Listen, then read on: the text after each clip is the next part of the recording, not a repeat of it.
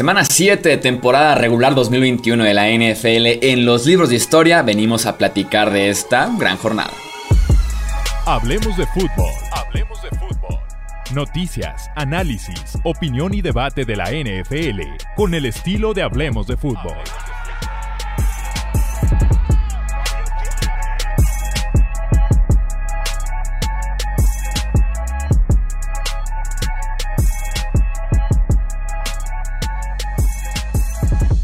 ¿Qué tal amigos? ¿Cómo están? Bienvenidos a un episodio más del podcast Hablemos de Fútbol. Yo soy Jesús Sánchez, estoy acompañado por Alejandro Romo y también con Tony Álvarez para comentar la semana 7 que tal vez no fue la mejor semana en cuestión de dramatismo, partidos cerrados y demás. Creo que fueron 6 partidos definidos por 20 o más puntos.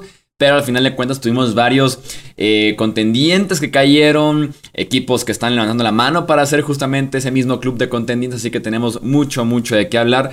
Tony, Romo, bienvenidos, ¿cómo están? ¿Qué tal, Chuy? ¿Qué tal, Tony? Pues sí, la verdad, eh, una semana que creo yo que nos, quedó a deber un poco, siento yo, que no fue la mejor semana en cuanto a juegos cercanos, en cuanto a tiros, en cuanto a offsets, por así decirlo. Realmente, realmente hubo poco, ¿no? O sea, no, hubo, no hubo la emoción a la que ya estábamos acostumbrados de, de esta temporada pero aún así hay bastante de qué hablar porque pues, hubo varias victorias que fueron eh, statements, por así decirlo. Sí, así es. ¿Qué tal, eh, Alex, Chuy, a todos los que nos ven y escuchan? Eh, creo que algunos juegos, como el, el, primero que vamos a tocar ahorita, nos dice mucho de un equipo como para el futuro, ¿no? no sé si, si ya ponerlo encima del que venció.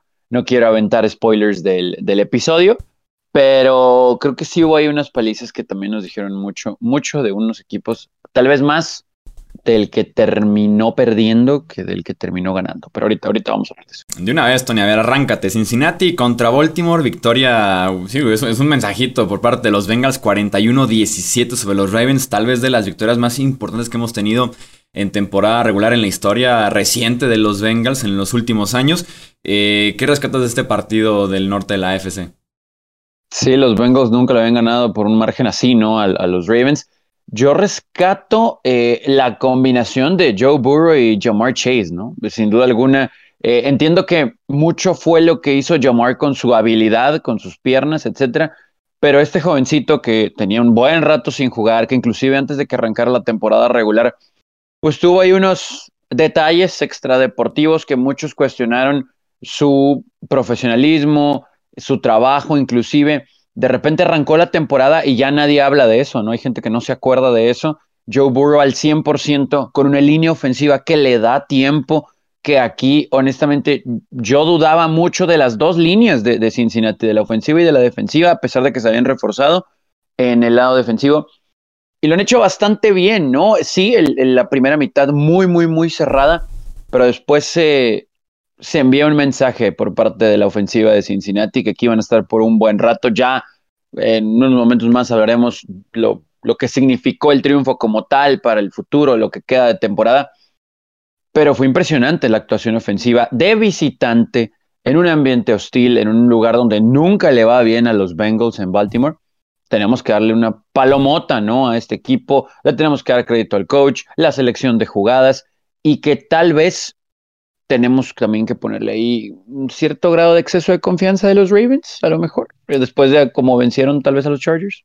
No, aparte nunca quitarle el pie del acelerador en el caso de Cincinnati, ¿no? No dejar ser alcanzados, como que se sentía, sobre todo hay una, hay una cuarta oportunidad ya cerca al final que, que Baltimore convierte y dices, ok, ahí viene todavía los Ravens y no, terminan despejando. Creo que en cuarta oportunidad más adelante fallan. Y Cincinnati dos, tres jugadas y otra vez siete puntos. Entonces esa parte me gusta mucho porque acabar los partidos, sobre todo cuando tienes rivales tan talentosos como son los Ravens. Y lo Yamarches, pues como ya la mencionabas. En total su línea fue de 8 recepciones, 201 yardas, un touchdown. Constantemente atacando vertical o extendiendo jugadas. Él ya con el balón en las manos. Platicamos en la previa que el enfrentamiento Marlon Humphrey en contra de Chase iba a ser clave. Chase se desayunó, comió y cenó a Humphries el domingo. Sí, no, totalmente. No sé si te acuerdas que, que justamente te dije que había estado batallando con las coberturas largas, Humphrey, que había sido bastante eficaz, digamos, en cobertura corta media, pero efectivamente vino llamar, eh, llamar Chase a romper con todo eso, ¿no? Eh, le, ganó por, le ganó en trayectorias cortas, medianas y largas a Marlon Humphrey, que tuvo el peor día de su, de su carrera. Fíjate nomás, eh, el peor juego de su carrera había permitido 137 yardas eh, hace, hace ya un par de años. Y este, este partido permitió 227 yardas, dos touchdowns en siete recepciones. O sea, ha sido definitivamente uno de los peores juegos que ha tenido un esquinero en, digamos, en historia reciente. Y, y, qué tristeza, ¿no? Que sea Marlon Humphrey, que es un, un esquinero de muy alta calidad en la NFL. Lo que yo rescato de este juego es que realmente los Bengals son de, de veras, ¿no? Eh, creo yo que había muchas dudas, eh, serán un buen equipo, eh, cómo estarán, le ganaron a los Steelers y fue como de, ok, muy bien. De hecho, hasta tuvimos un comentario en el podcast de que hablábamos mal de los Steelers sin realmente hablar bien de los Bengals, ¿no? Y creo yo que muchas veces nosotros como analistas, como, como nos quieran ver, cometemos esos errores, que muchas veces no le damos el crédito al equipo que se lo merece por ningunear o por menospreciar al otro equipo. Pero los Bengals simplemente esta temporada se han dedicado a callar bocas de, todo mundo. De, nosotros, de los analistas de NFL Network, ESPN, de donde sea. Yo creo que era un equipo que no se pensaba que, fuera a estar a este nivel tan pronto en la temporada. Yo creo que se veía más como un equipo de desarrollo. Sin embargo, eh, nos, han estado demostrando que son un equipo de altísimo nivel y creo yo que, que irían Irían 6-1 si no es por su pateador. Sí, el año, tan solo hace un año eran la primera selección global los Bengals ¿no? en el draft, así que sí ha sido un salto importantísimo. Eh, se dice mucho de su ofensiva, aquí también hemos hablado bastante de su defensiva. ¿Qué partido dio en contra de Lamar Jackson? Presionado el coreback de los Ravens en 17 de 36 veces que retrocedió para lanzar la bola. Justamente Lamar bajo presión contra esta defensiva, 4 de 12, 66 yardas, 5 capturas eh, de coreback, una cucharada de su propia medicina en ese sentido de juego terrestre muy fuerte por parte de la ofensiva, los bombazos, pero también una defensiva muy agresiva que estuvo encima del coreback todo el partido. Y otra vez aparece el nulo ataque terrestre de los Ravens, ¿no? Quitando los acarreos de, de Lamar. Son 12 acarreos para 21 yardas por parte de los running backs de los Ravens. Este es el juego terrestre preocupante de parte de Baltimore que hemos visto este año, insisto, quitando el factor de su coreback. Eh, pasamos a otra victoria importantísima que también manda un mensajote, que es la de Tennessee en contra de Kansas City. 27-3 fue el triunfo de los eh, Titans. Pues aquí también se puede destacar el trabajo tanto de ofensiva como de defensiva, ¿no? Los Chiefs apenas en la primera parte generaron 67 yardas, lo cual es la peor actuación que le hemos visto a Patrick Mahomes en la NFL en ese sentido. 3.9 yardas por jugada el promedio en la primera parte, un despeje tras otro, otra vez Mahomes interceptado, esta vez también provocaron un balón suelto que perdió, eh, encima del Harold Landry, Jeffrey Simmons se comportó excelente de Nico y también la línea defensiva completa de Tennessee fue clave para mantener a Mahomes todo el tiempo corriendo como lo hizo en el Super Bowl, al punto de que ni siquiera terminó el partido después de un golpe bastante violento que se lleva a la cabeza, aunque fue descartada más adelante la conmoción cerebral. Sí, tremendo lo de los Titans, definitivamente, ¿no? Eh, volvemos a lo mismo. Eh, es un equipo que están muy, pero muy fuertes. Vienen de dos victorias consecutivas que son statement wins, que mandan un mensaje. Primero le ganarle en, eh, en Buffalo a Buffalo, después ganarle a Kansas City, este, a Kansas City en casa. Pero aún así es, es, un, es un movimiento impresionante, ¿no? una corrida impresionante de parte de los Titans que creo yo que había muchas dudas respecto a su defensiva, eh, respecto a su secundaria, incluso cuando cayó su primera ronda la semana pasada el cornerback, eh, decíamos, bueno, va a estar peor, ¿no? Este, va a estar peor esa, esa defensiva o, va, va a reducir el desempeño que han tenido. Pero la realidad es que ha sido lo contrario, ¿no? Eh, los Titans semana a semana se han visto mejor. Es un equipo bastante completo. Pueden mover el balón por aire, por, por tierra obviamente lo hacen súper bien, pero lo más importante es que es un equipo muy duro. O sea, es el equipo que no te quieres enfrentar. Porque tal vez puedas neutralizar a Derrick Henry y tal vez Ryan Tannehill no sea, no sea un, un excelente quarterback, que a mí, en, lo particular sí me gusta. Sin embargo, es un equipo fuerte en todos los aspectos. Y lo de Kansas City es ya de activar alarmas definitivamente. No quiero decir, ah, Mahomes no, eh, Mahomes ha bajado de nivel, ah, ya, ya descubrieron a Mahomes, que tal vez sí lo hicieron, ¿no? Porque desde el Super Bowl no hemos visto al mismo Mahomes definitivamente. Le trajeron una nueva línea ofensiva completa. Le trajeron un excelente tackle izquierdo a uno de los mejores guardias. draftearon, hicieron por aquí firmas. Se suponía que esta línea ofensiva iba a ser muy buena y está quedando a deber, especialmente en el juego terrestre. Solamente un corredor en el partido, un, un solo corredor, tuvo acarreos y fue, fue Darrell Williams, ¿no? Creo que tampoco le ayuda a la línea ofensiva de Kansas City, que sí no ha sido el mejor nivel. Eh, Mahomes creo que está con ese mismo estilo de retroceder demasiado en las jugadas, lo cual a los tackles los compromete un montón, que son los que están fallando realmente, tanto Lucas Niang como eh, Zeus Brown. Eh, creo que no le ayuda tampoco el estilo que está teniendo Mahomes recientemente, en el que no sé si no termina de leer el esquema defensivo, de ver a sus wide receivers, no hay nadie abierto. El tipo retrocede, retrocede o se empieza a cargar hacia un lado y mete todavía en más problemas de los que ya estaba la línea ofensiva. Eh, definitivamente, ¿no? Eh, también eso, extender tanto las, las jugadas, que es una parte elemental del juego de Mahomes, sí, pero es algo que ya tiene que reconsiderar. Porque si no, vamos a ver una carrera corta en la NFL estilo Andrew Locke. ¿Ya cuántas lesiones ha tenido Patrick Mahomes en su corta carrera en la NFL? Ya tenemos esto que probablemente haya sido una conmoción cerebral, que sí, lo, lo, marcaron limpio, pero tuvo que salir con ayuda. El año pasado salió con una conmoción cerebral también. Hace dos años eh, lesión en el hombro y también operación en la pierna. Ya es bastante, digamos, recurrente las lesiones en Mahomes como para que ya empiece a saber cuándo tirarse, a saber cuándo tomar el sack y no jugarle a, al extender las jugadas. Sí, aquí tenemos que resaltar, digo, yo sí esperaba un juego de muchos puntos por las secundarias de los dos equipos, ¿no? Sin embargo, tenemos que resaltar el trabajo de, Tennessee, apenas 200 yardas sobre Mahomes, eh, más lo que consiguió Henny, pero pues mucho ya era garbage points, seamos, digo, bueno, garbage yards, seamos realistas, el juego estaba terminado desde el tercer cuarto y ah, entiendo que hay que involucrar a tus mejores jugadores. Cuando Terry Hill no tiene una recepción, este equipo no gana. Eh, curiosamente, en contra de Tennessee, Travis Kelsey ha tenido 75 yardas o menos cada vez que los ve. Inclusive Andy Reid tiene récord de 1 y 8 en contra de los Titanes por algún motivo, porque pues ha estado por muchos años en la liga y ha visto mucha gente, coaches, jugadores, etcétera. Pero lo de Mahomes sí es preocupante. Creo que le podemos quitar cierta responsabilidad en la mayoría de las intercepciones que ha lanzado. El problema es que ha lanzado intercepciones en seis juegos de manera consecutiva. Y sí, sí está tratando de hacer un poquito más. Si los receptores atraparan la pelota, si este equipo pudiera correr la pelota, sería muy fácil aquí hacer un análisis y decir, pues es el mismo Holmes y lo sigue haciendo.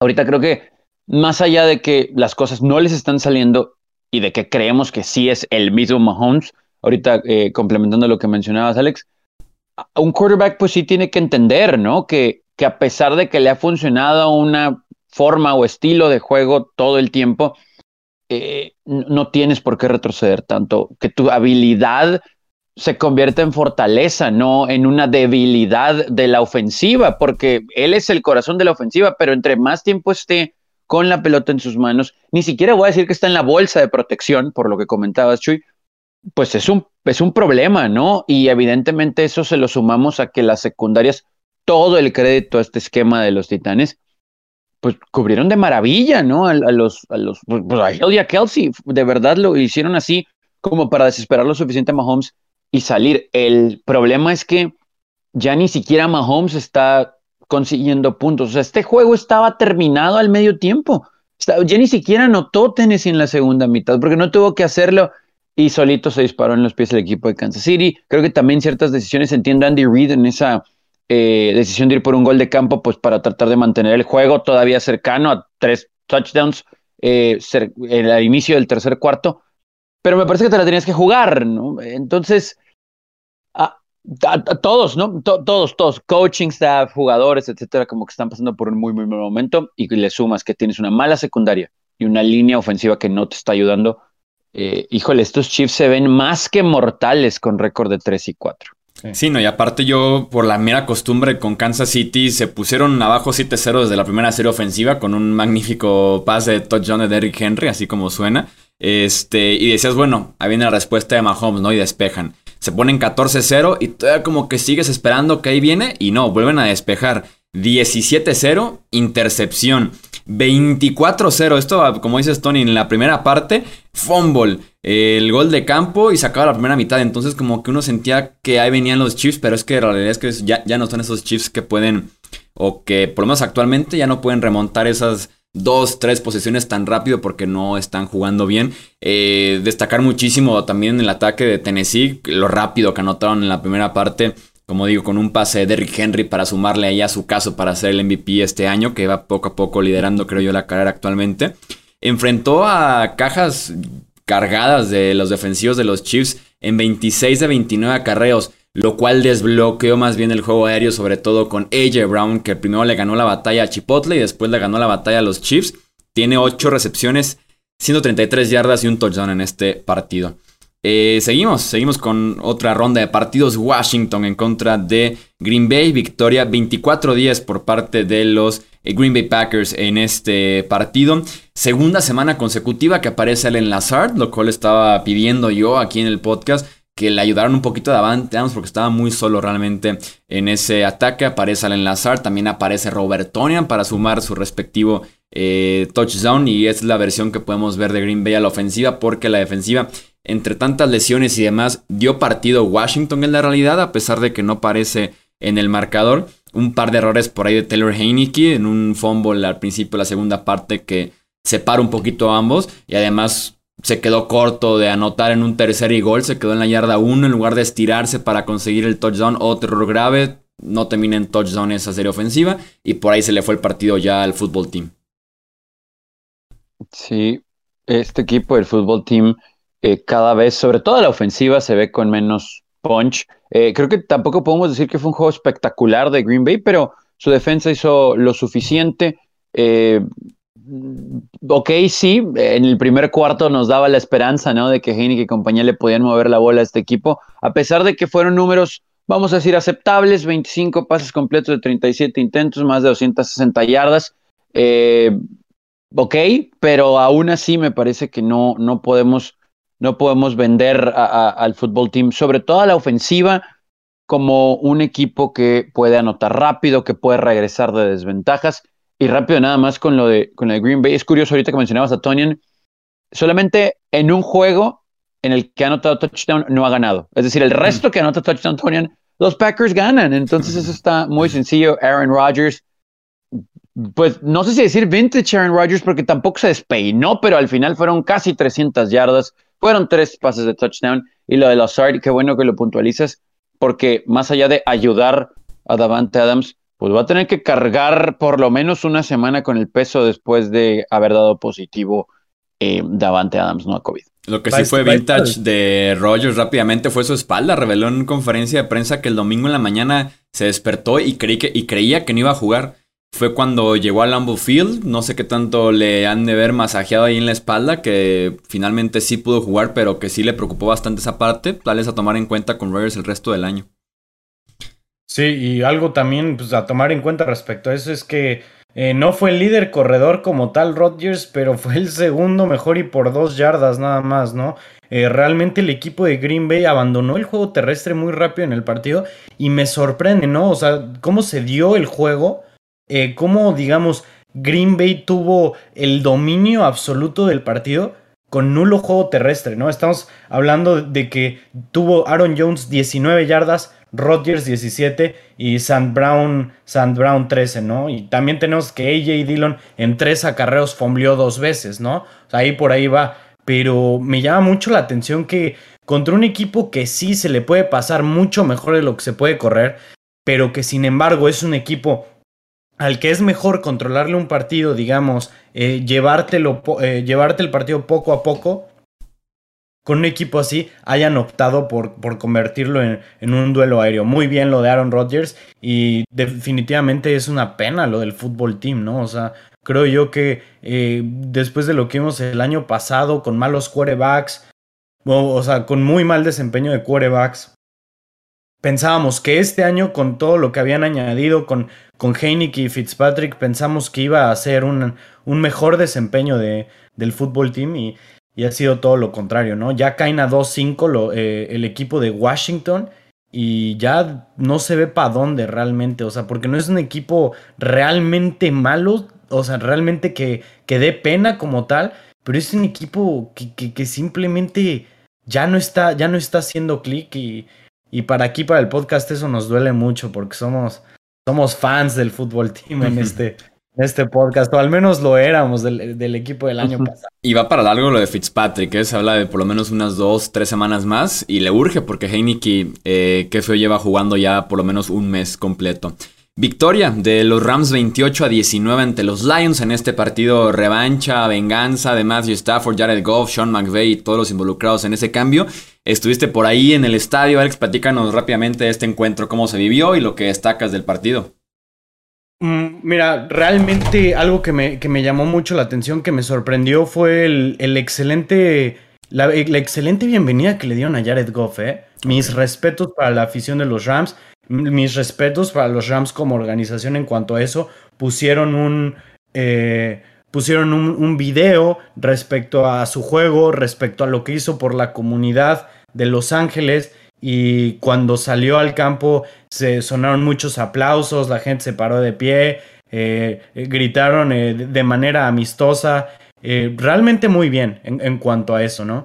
Y el partido empezó bastante impresionante, ¿no? Empezamos con unos, con unos Lions que fueron muy, muy agresivos, en un pase al flat pudieron anotar rápidamente y después de haber anotado su, su, selección fue irse por patada corta que recuperan, se ponen arriba eh, pronto en el, en, el, partido por dos posesiones y pues los Rams eh, no esperaban por supuesto que, que, nada similar, entonces tuvieron que remar digamos que contracorriente, por lo que no vimos un juego espectacular realmente a la ofensiva de, de los Rams. Este, prácticamente vimos a, Stafford muy forzado a, muy forzado a lanzar y, se veía que, que, había mucho más contexto en ese partido, ¿sabes? Se veía que no era un, partido más, que, teníamos la línea, me parece que en 16 puntos o 18 puntos la teníamos, pero era un juego con el suficiente contexto y la suficiente historia entre, esta, entre estas franquicias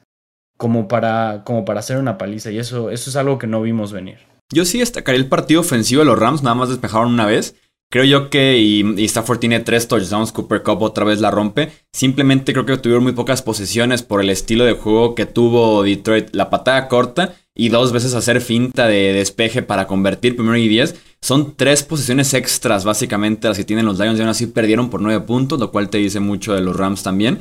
Este, pero creo que fue más bien pocas oportunidades en general. Pero sí se sentía que Detroit tenía como que por el hecho de estar Jared Goff con ellos y ser su nuevo coreback y que significaba un montón el ganarle a Sean McVay para él después de cómo se vio el divorcio. Eh, creo que sí se veía que lo querían un poquito más, pero el talento al final de cuentas es rey en el deporte. Y, Jared Goff, digo, está feo lo que voy a decir, pero pues Leones de Detroit al final del día, sigue sin ganar con un coach que no se llama Sean McVay, con todo y todo.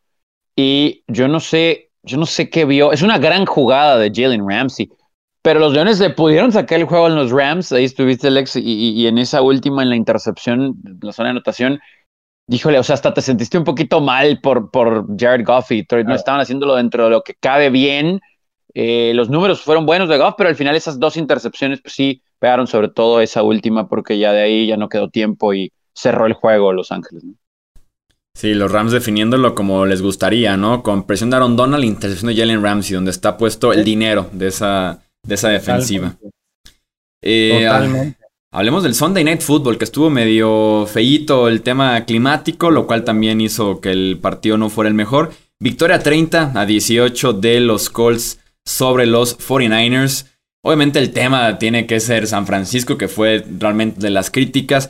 Yo más que a Jimmy Garoppolo culparía a Kyle Shanahan de lo que fue este partido. Se vio como un equipo mal entrenado, mal preparado para el tema climático, cero ajustes al medio tiempo, una buena serie ofensiva al principio, una buena serie ofensiva al final y hasta ahí, mientras que los Colts se veían bien entrenados, se veían buscando la ventaja de estar jugando con la lluvia. Frank Reich se lo llevó de calle con el llamado de jugadas con Jonathan Taylor, con Carson Wentz a la ofensiva, con Michael Pittman también.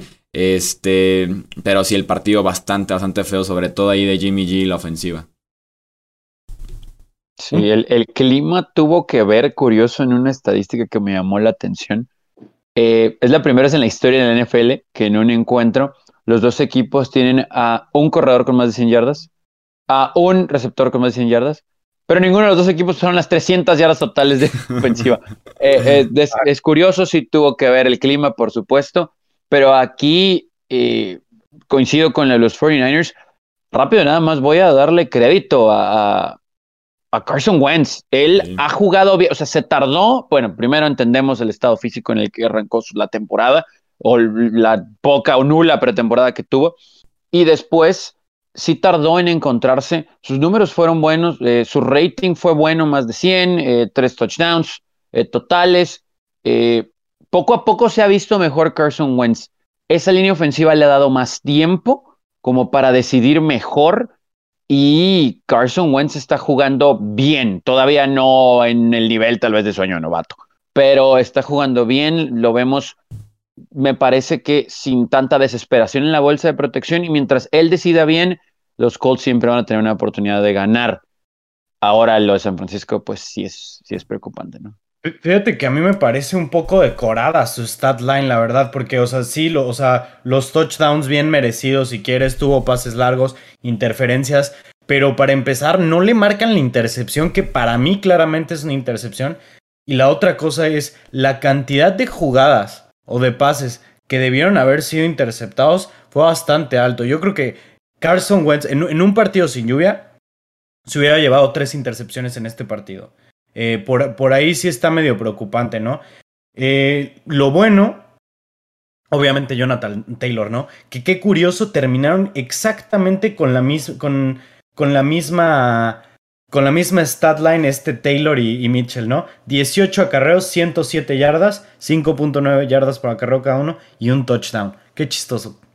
Sí, que aparte me da la impresión de que faltó correr más la bola por parte de ambos equipos, ¿no? Uno pensaría eso en la lluvia, pero bueno, eh, a veces se complican de más los entrenadores de la NFL. Vámonos con la ronda rápida para cerrar con el análisis de la semana 7. Tenemos el partidazo de Derek Carr, el partidazo de Derek Carr venciendo 33 a 22 los Raiders a los Eagles. Está teniendo un temporadón Carr eh, casi perfecto este partido. Creo que fue el 91% de pases completos los que tiene el coreback. Eh, creo que en Filadelfia podrían ser semanas interesantes las que vienen, porque se acerca la fecha límite de cambios creo que podrían ser vendedores. Se me hizo increíble una cita que por ahí tiene el Fletcher Cox al final del partido en el que se le critica mucho eh, su esfuerzo, sobre todo persiguiendo el corredor que se va hacia otro lado de la formación, ese tipo de jugadas por un tackle defensivo. Y el tipo dice que no le pagan para perseguir pases pantalla, sino por llegar al coreback. No hace ninguna de las dos realmente, así que vamos viendo qué pasa con Filadelfia, pero los Raiders otra vez pasando muy bien la bola y ganándole sencillito a estos Eagles. Eh, victoria, Tony, de Atlanta ante Miami 30 a 28. Sí, hubo segundos en el juego en el que creíamos que los Dolphins iban a sacarlo. El problema es que tú, Bailó, me parece que cuando lo pones en la bolsa de protección a pasar la pelota 40 veces, eh, no es la fórmula correcta para que este equipo encuentre triunfos completó, sí, 32, fueron cuatro touchdowns, pero fueron dos intercepciones, 291 yardas. Pero los Falcons me parece que con más experiencia, lo de Matt Ryan y la explosividad de Kyle Pitts, que por cierto obtuvo 176 yardas, es eh, la segunda mayor cantidad para un novato en la historia de NFL, eh, le tenemos que poner esa palomita, ¿no? No, esta defensa de Miami tampoco es lo que creíamos sobre el cierre del año anterior, sobre ánimos renovados para esta temporada. Y unos segunditos más que se hubieran muerto en la pelota, tal vez en esa posición ofensiva, ah, para cerrar el juego. Pero le dejaron el tiempo suficiente a los Falcons para conseguir un gol de campo ganador. Y bueno, creo que lo rescatable los Falcons es decir que están en 500, ¿no? Tampoco es como que podemos elevar expectativas después de haberle ganado a Miami. Totalmente, pero sí, buenísimo. Kyle Pitts. Eh, Arizona venció 31-5 a Houston, Romo. Bueno, después de empezar el partido eh, muy lento ofensivamente, que pasaron un cuarto entero sin hacerle eh, puntos a los Tejanos y que por cierto, muy curioso cómo empezó el marcador con un 5-0 después de un safety y un gol de campo a favor de los Tejanos. Los Cardinals supieron saltar el obstáculo de, los errores que estaban cometiendo a la ofensiva, mejorar su juego y metieron 31 puntos consecutivos, ¿no? Eh, muy, muy, muy importante mencionar lo bien que jugó Kyler Murray. Le interceptaron, sí, pero aún así se va con 20 de 28, 261 yardas, 3 touchdowns. Probablemente no cambie tanto esto en, cuanto a su situación como el MVP, pero yo creo que sigue siendo ah, el favorito, ¿no? Yo creo que se sigue viendo, si no, al menos como uno de los tres favoritos eh, para llevárselo en este punto.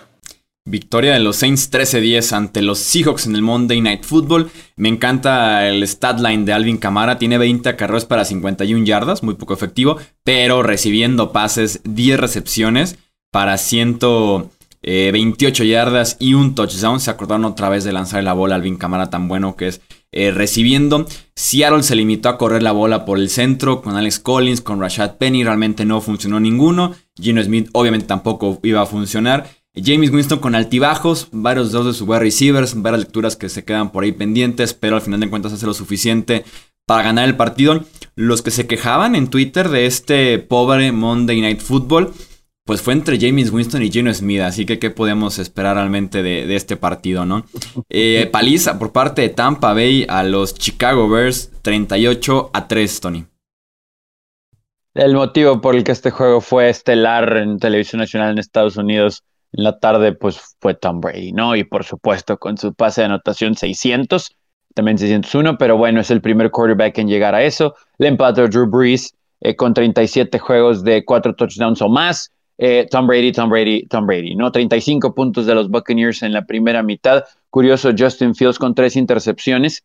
Eh, decía, ¿no? En sus primeros momentos en el profesionalismo, que el juego se le hacía lento, contrario a lo que todos los novatos mencionan en la NFL, y sus cinco eh, entregas de balón en lo que va de la temporada, pues en lo que va, perdón, de la temporada con lo visto en el juego, pues son el mayor número desde Mark Barkley en un encuentro, ¿no? En 2016. Justin Fields, creo que tampoco le están poniendo en la mejor posición para ganarlo, no le están ayudando pero sí tiene que trabajar un poquito mejor. Creo que todos creemos que tiene un futuro brillante en la liga, pero hasta ahora este equipo no, no camina, ¿no? Los Bears 3-4 y pues Tampa Bay va que vuela para campeón del sur. Hablando de... Dime. Eh, curioso lo, lo, del balón, ¿no? Del, del touchdown 600. este, que Mike, o sea, le lanza el pase de anotación 600 a Mike Evans y Mike Evans no está consciente de esto celebrando con, con, la euforia, va corriendo y ve a un fan con, con, el jersey 13 y va y le regala el balón. Momentos después, cuando se dan cuenta de lo que hizo, mandan a un entrenador de, de los Bucks, a una parte de, un, alguien del staff, para ir a negociar con el jugador. Eh, con el aficionado. Ah, eh, digo, con el aficionado, perdón. Y ya después de una negociación y así, entrega el balón. Y bueno, ya se reveló lo que le dieron y y es dos jerseys autografiados por Tom Brady y además de un casco autografiado por este mismo. Un jersey un Bitcoin, ¿no? Espera, espera, espera. Un jersey autografiado por Mike Evans y los tachos que, usó en ese partido, ¿no? Eh, además de esto, mil dólares en la tienda de, de los Bucks, en el Pro Shop. Además de esto, dos pases, de, dos boletos de la temporada entera por lo que queda de esta del 2021 y además para la siguiente temporada también otros dos pases. Y además Brady personalmente le va a regalar un Bitcoin que tiene un valor de 63 mil dólares o, un millón y... ¿Qué es? Eh, uno, ¿qué, son? Eh, Al equivalente a 63 mil dólares en pesos mexicanos. Eh, sí, un, si es un millón doscientos, no, ¿sí? Sí, casi un millón. un millón doscientos sesenta mil pesos. Eh, ahora sí que, ¿por qué no estudiamos nada que ten... Sí, un millón doscientos setenta mil pesos mexicanos. Yo estudié periodismo. y lo que, y lo que yo eh, hablemos rápidamente de este tema. Yo hubiera también regresado al balón y me parece bastante justo lo que recibe a cambio. Obviamente en la parte del valor, lo monetario, se dice que el balón pudiera valer hasta 600 mil dólares en una subasta. Pero si es tu propio equipo y es el coreback que te hizo ganar un Super Bowl la temporada pasada y estás de local con toda la afición, creo que hay que regresar ese balón sí o sí. En una negociación que me pareció bastante buena al final de cuentas para, para el aficionado. Totalmente, yo creo que ni siquiera se lo debería de quedar Brady ese, ese balón. Yo creo que debería de irse directo a Canton, al Salón de la Fama.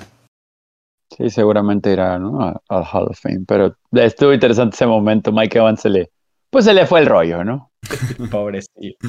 Eh, tenemos también la paliza de los Pats, 54 eh, a 13 a los Jets, Romo.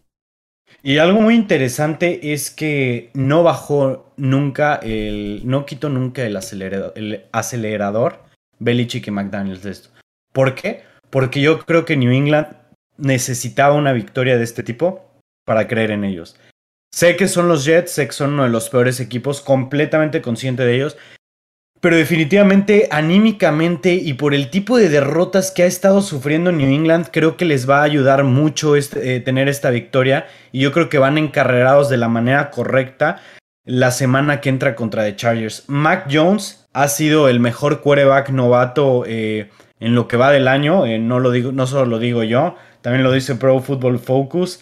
Le lleva más de 20 puntos de calificación al segundo lugar, que es Zach Wilson, que por cierto sale lesionado y aún no se sabe el tiempo, de, el tiempo de su lesión, pero lo que sí sabemos es que los Jets ya hicieron un cambio para adquirir a Joe Flaco, lo que nos da a entender que probablemente Zach Wilson esté fuera un buen rato.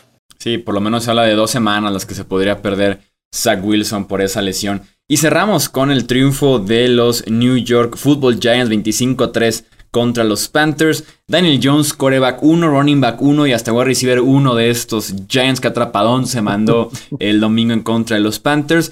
Eh, le movieron la bolsa para cubrir un poquito las bajas y no sufrir contra esa defensiva de los Panthers que los mantuvo casi en la línea todo el partido, pero bueno, en algún punto ya no podían aguantar más con esa pobre actuación de su ofensiva y vienen los puntos por parte de los Giants, hablando de la ofensiva de los Panthers. Sam Darnold mandado a la banca en algún punto de la segunda parte. Fue enviado a la banca después de registrar 111 yardas en 25 intentos eh, lanzando la bola con una intercepción. Menos mal para Darnold, PJ Walker jugó peor que él todavía, así que se mantiene Darnold todavía como titular en los siguientes partidos de los Panthers. Y como recordatorio, todavía le deben 18.8 millones en 2022, 100% garantizados. Los Panthers, por ahí en los rumores, un poquito del tema de Deshaun Watson. Por esta actuación y por otras varias que lleva ya Darnold en esta racha de cuatro derrotas que tienen los Panthers actualmente. Eso es entonces. Nos comimos la mentira, ¿no? Nos comimos la mentira hace un mes. Sí, sí, sí, sí, fue un engaño completamente. Tanto lo de McCaffrey, el, obviamente ayuda muchísimo tener a McCaffrey, como el, la novedad de Darnold con Joe Brady, un cierto sistema que estaba funcionando de primera lectura. Eh, los equipos obviamente ajustan. Se acabó. Se acabó Darnold. Así como se acabó el podcast. Vámonos. Hasta aquí dejamos este análisis de la semana 7. Recuerden suscribirse, dejar su like, su comentario, compartir este podcast con otros amantes de la NFL. A nombre de Alejandro Romo, de Tony Álvarez, yo soy Jesús Sánchez y eso es todo por este episodio. Gracias por escuchar el podcast de Hablemos de Fútbol. Para más, no olvides seguirnos en redes sociales y visitar hablemosdefutbol.com.